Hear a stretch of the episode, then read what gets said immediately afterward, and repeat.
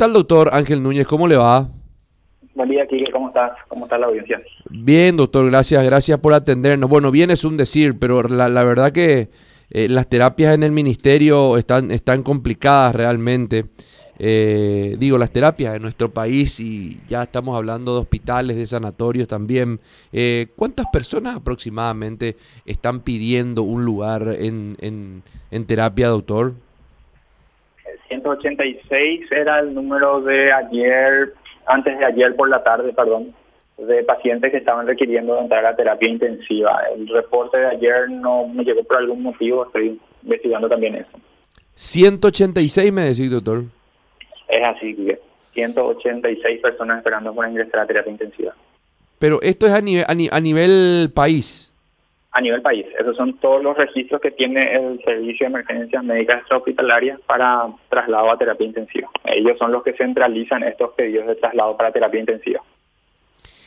Claro, se centraliza por ahí a través de, de, de SEME y ellos son hacen una especie de triaje con esto, doctor, ¿verdad?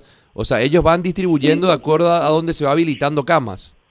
Es así, ellos tienen la referencia de todas las terapias intensivas del sector público y también en, este, en esta última etapa del sector privado, cerca de donde se van liberando camas para poder derivar pacientes que así lo requieran.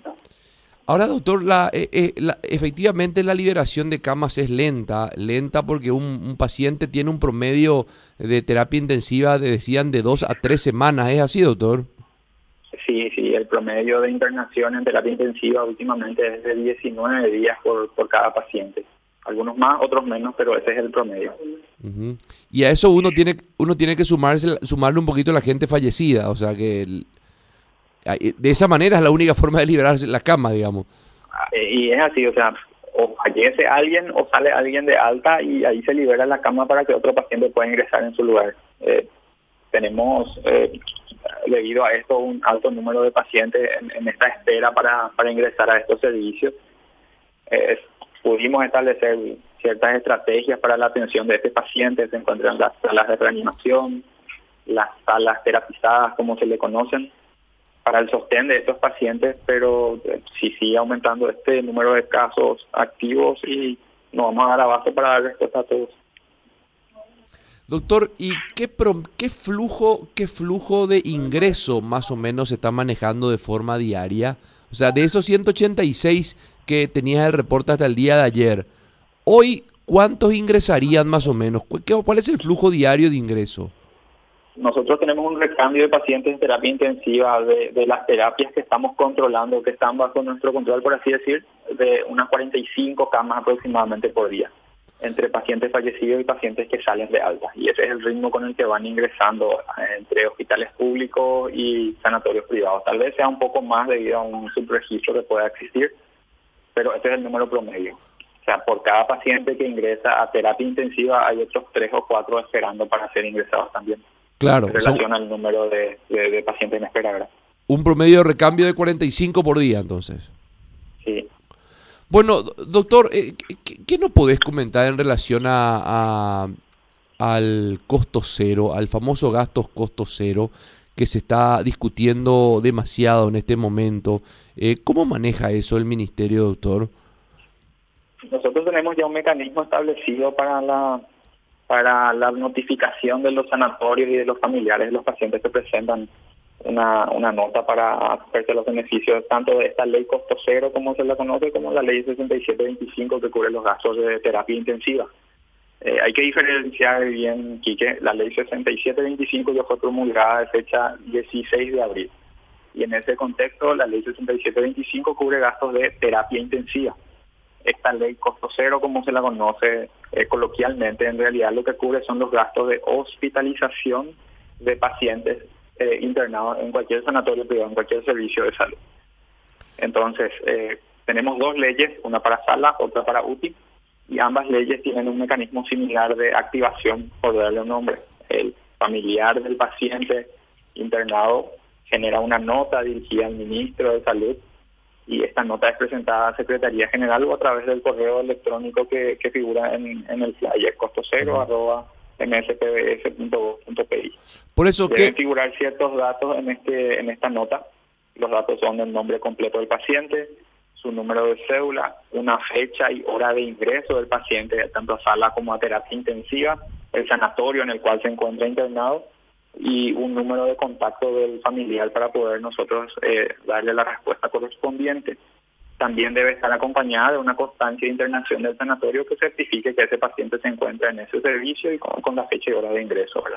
Ahora, entonces... De esta forma nosotros procesamos estos datos y emitimos una notificación para el sanatorio y para la familia de que el paciente ha sido acogido a los beneficios de esa ley y desde ese momento el sanatorio ya no le puede pasar ninguna factura por, por darle un nombre, ya no le puede emitir ninguna cuenta más.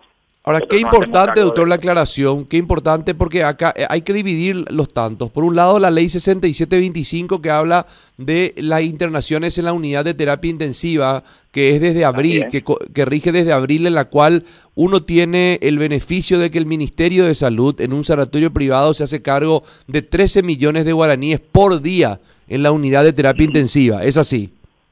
Es así. Y por otra parte la ley costo cero que tiene que ver con la internación en sala, en donde se hace cargo de los costos que tiene la persona internada en una sala, llámese oxígeno, medicamentos y demás. Así mismo, hay que tener en cuenta que hay ciertos medicamentos que están excluidos de la ley porque no se encuentran aún dentro del protocolo que tiene el Ministerio para el tratamiento del COVID. Estos medicamentos son eh, relativamente costosos, eh, se trata del Remdesivir, se trata del Tocilizumab, se trata del baricitinib, del favipiravir, y son medicamentos que no están incluidos aún dentro del protocolo de tratamiento del ministerio, por lo tanto están eh, bajo exclusiva responsabilidad de los familiares a la hora de administrarse eso al paciente mediante un consentimiento informado para su aprobación. ¿verdad? Ah, doctor, me, a ver, me, me, resulta mucho más interesante lo, lo que me está diciendo, porque eh, estos medicamentos que normalmente se utilizan en una terapia intensiva para gente que pueda hacer lo que es el, el Remdesivir, por ejemplo, eh, dentro de lo que es la 6725, la ley, el Remdesivir en, en la unidad de terapia intensiva no es cubierta por parte del ministerio. Y en realidad el Remdesivir ya no tiene indicación de uso en terapia intensiva aquí, que esto, el Remdesivir eh, se utiliza en las primeras etapas de, de la infección por este virus y si me permitís te voy a explicar. El remdesivir es un antiviral sí. que es relativamente específico para el coronavirus y otros virus más. Lo que hace el remdesivir es cortar la replicación del virus y evitar las manifestaciones clínicas que pueda tener el paciente debido a esa replicación viral. Y, nosotros sabemos que el virus tiene un periodo de replicación que va aproximadamente hasta el octavo día de, de diagnóstico de la aparición de síntomas de esta enfermedad usualmente, porque pueden haber excepciones, los pacientes ingresan a terapia intensiva desde el día 13, 14 de evolución de su enfermedad. Y en este periodo, hacerle rendecibir a esos pacientes no tiene ninguna utilidad porque ya no va a ejercer el efecto que está esperado para ese medicamento. Okay. Entonces, nosotros realmente estamos haciendo un, trabajo para incluir el rendecibir dentro del protocolo de tratamiento del Ministerio de Salud, pero con las normas claras, por así decir, con las leyes, con, con, todas las, eh, las normas bien establecidas dentro del periodo que le corresponde a la internación del paciente. Esto sería más bien para uso en sala. Eh, y que, el paciente tenga los días de evolución necesarios para poder beneficiarse de ese medicamento. Así como es costoso para el familiar, también tiene un costo para el Ministerio de Salud y estos costos van a ser posteriormente auditados por la Contraloría en, en los procesos generales, ¿verdad? Entiendo, entiendo ahora. Tenemos que asegurarnos de que sea la indicación precisa y el beneficio correcto para el paciente. Ahora, cuando se fijó estos 13 millones de guaraníes, porque bueno, eh, eh, eh, te habrás enterado del tema ayer del Sanatorio Samaritano, donde decía su asesor jurídico, pero 13 millones de guaraníes es muy poco para lo que se gasta por los pacientes. ¿Ese monto se fijó porque es un monto promedio de, de, de un paciente por día en unidad de terapia intensiva o cómo se fijó ese monto de 13 millones, doctor?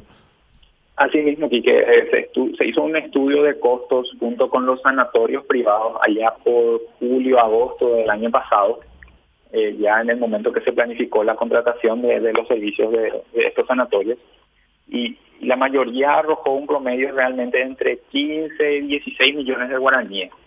Eh, nosotros establecimos los costos de 13 millones eh, en base a los costos de equipo de protección individual, gastos por oxígeno, gastos por compra de medicamentos, honorarios médicos incluso y algunos otros procedimientos que se realizan dentro de las terapias intensivas. Y se hizo un acuerdo con los sanatorios privados para que, para que el costo se mantenga en 13 millones de guaraníes por día. Entiendo. ¿Qué es la cobertura que otorga, digamos, el ministerio a un sanatorio privado? Y en sala normal, la cobertura que sea necesaria. ¿Hay un monto tope en sala normal, doctor? 5 millones de guaraníes en este monto, 5 millones de guaraníes. También es producto de un estudio de costos realizado con, con este mismo gremio de sanatorios privados. 5 millones de guaraníes en sala normal en un sanatorio privado. Se hace cargo el ministerio con la ley costo cero, pero excluidos los medicamentos que me mencionaste. Así mismo. Después están incluidos todos los honorarios médicos, oxígeno, todos los demás medicamentos, algún procedimiento médico que pueda necesitar el paciente, eh, los costos de la pensión de la internación, todo está incluido en, ese servicio. Si existiese, o sea, nosotros tenemos un anexo de servicio en el cual están listados cuáles son los procedimientos médicos eh, más frecuentes en, el contexto de la enfermedad del COVID, cuáles son los eh, estudios de laboratorio más frecuentes en el contexto de la enfermedad por COVID, cuáles son los estudios diagnósticos más frecuentes también. Si existiese algún estudio, algún procedimiento, algún laboratorio que tenga que hacerse ese paciente, que es producto de la evolución de la enfermedad por COVID, pero que no está incluido dentro de este anexo de servicios, nosotros también tenemos eh, la capacidad de cubrir esos costos previa autorización de los auditores médicos. Los auditores médicos se van diariamente a, corroborar la evolución de los pacientes en sala de internación y en terapia intensiva de los sanatorios para poder hacer ese seguimiento y hacer el, el control pertinente. Entonces, si el auditor médico me dice a mí, doctor, este paciente necesita un procedimiento que no está en nuestro anexo, pero que es consecuencia del COVID, y el ministerio hace la cobertura igual de esos procedimientos. Doctor, si, si me regalas dos minutitos más de tu tiempo, por favor, quiero, quiero hacer una pequeña, una pequeña recreación para, para de alguna manera que la gente sepa cómo manejarse ante esta situación, porque todavía es muy difuso, es muy difuso y quizá de poco entendimiento, porque convengamos que lo de la ley del costo cero es una cuestión nueva y la de la 6725 que también de repente probablemente eh, todavía no se sabe cómo aplicar y se habla de mucha burocracia por parte del Ministerio de Salud. Entonces, eh, vamos a hacer un, un, vamos a suponer que Quique Casanova llega a un sanatorio que necesariamente tiene que estar en convenio con el Ministerio de Salud o eso no es necesario, doctor? No es necesario que esté ahora en convenio. Eh, la ley es de alcance universal dentro del territorio paraguayo. Entonces, perfecto. Eh, una vez que el paciente llegue al sanatorio, eh, que reciba estos servicios y se notifique al ministerio, el, ministerio va a volver a notificarle al sanatorio. el, tema del convenio y del contrato que se firman con los sanatorios es a fines de proceder al pago por esos servicios. Eh, como Ministerio de Salud o como un ente del Estado, el ministerio no puede desembolsar una suma de dinero a un tercero con quien no tiene un vínculo contractual. En ese contexto está establecido este, este convenio, contrato con los sanatorios privados para que ellos puedan eh, beneficiarse del pago por los servicios brindados. Ahora, doctor, pero, quiero insistir con esto. significa que el paciente no va a acceder a los servicios. Es más, ya existen sanatorios que fueron notificados por pacientes que utilizaron esos servicios y estos sanatorios aún no tienen convenio y no pueden recibir la remuneración. Claro, pero a, eso voy, doctor. O sea, quiero saber, yo llego a un sanatorio privado, X sanatorio privado, que yo en realidad no sé si tiene o no tiene un convenio, pero vamos a un X sanatorio privado. Sí. Interno a, un familiar. Un ejemplo. Y le transmito al sanatorio privado mi intención de acogerme a la ley completo me imagino que alguna documentación pertinente que el sanatorio me va a otorgar. Sí, el certificado de internación. Correcto. Y ya a partir de ahí el trámite queda a cargo del sanatorio, doctor. No, el trámite es de exclusiva responsabilidad del familiar. El familiar es el que va a enviar el correo electrónico o a presentar su nota en la Secretaría General en el Ministerio de Salud. Correcto. Entonces el familiar se encarga de hacerlo vía web o hacerlo vía presencial. Así mismo. Ahora, ¿qué pasa cuando tiene que... estuvo dos o tres o cuatro o cinco días internado el familiar y tiene que retirarse ese familiar del sanatorio privado? ¿esa persona se retira normalmente o le dice al sanatorio privado, no, acá hay que poner la plata para que se vaya? El sanatorio privado, desde el momento en que reciba la notificación, ya no le puede pedir plata a ese paciente. Si ocurre, por ejemplo, el caso de que el paciente tiene criterio de alta antes de recibir la notificación y eso está escapa al alcance de, esta dirección o al alcance del Ministerio de Salud en ese momento. Nosotros estamos arbitrando los mecanismos necesarios para apresurar lo máximo posible estas notificaciones, pero puede ocurrir el caso de que eh, el sanatorio ya le dé alta al paciente y aún no ha sido notificado de que el paciente está incluido dentro de los beneficios de la ley. Claro, eso en el caso de que el paciente se retire antes que el ministerio notifique al sanatorio. Así mismo, así mismo. Ok, claro. Estamos viendo los mecanismos por los cuales se pueda realizar o no algún reembolso al, al sanatorio, en realidad, por los gastos incurridos con el familiar.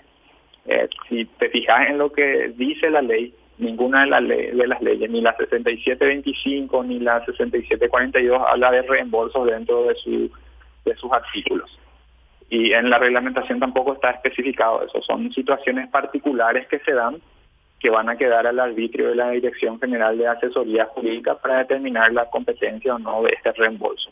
El reembolso al familiar que pagó de su dinero y quiere que le reembolse el ministerio, me decía, doctor. Eso, eso puede quedar al arbitrio de la Dirección General de Asesoría Jurídica. Eso yo no lo puedo resolver porque no está dentro de lo que dice la ley propiamente. Todos esos expedientes que vienen con ese espíritu, con esa solicitud, son trasladados a la Dirección General de Asesoría Jurídica.